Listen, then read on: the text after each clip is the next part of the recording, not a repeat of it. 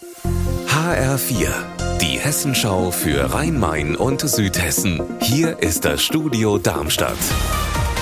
Mit Gabi Beck, hallo. Fast acht Wochen Streik und kein Ende in Sicht. Rund 100 Lkw-Fahrer aus Osteuropa harren weiter aus auf der Raststätte Gräfenhausen West an der A5.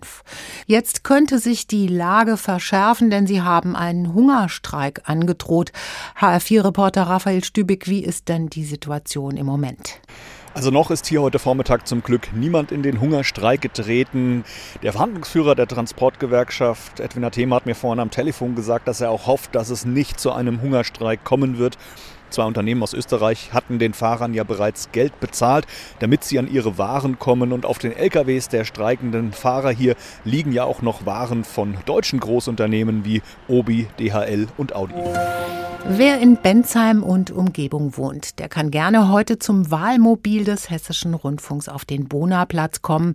Dort steht das Wahlmobil noch bis heute Abend um 18 Uhr und er kann hier seine Fragen und Meinungen zur hessischen Politik kurz vor der Landtagswahl loswerden. Leonie Rosenthal erwartet sie dort. Hinter einem Vorhang haben wir dann eine Kamera installiert und da kann man dann seine Fragen oder Kritik reinsprechen. Und damit werden wir die Politikerinnen und Politiker in den Wahlsendungen im HR-Fernsehen dann konfrontieren. Kritisiert wird zum Beispiel, dass es einfach nicht genügend bezahlbare Wohnungen gibt und auch nicht genügend für die Kinder getan wird. Miese Zeiten für die Finanzen in der südhessischen Stadt Pfungstadt. 4,9 Millionen Euro braucht die Stadt zusätzlich, um ihre Rechnungen zu bezahlen.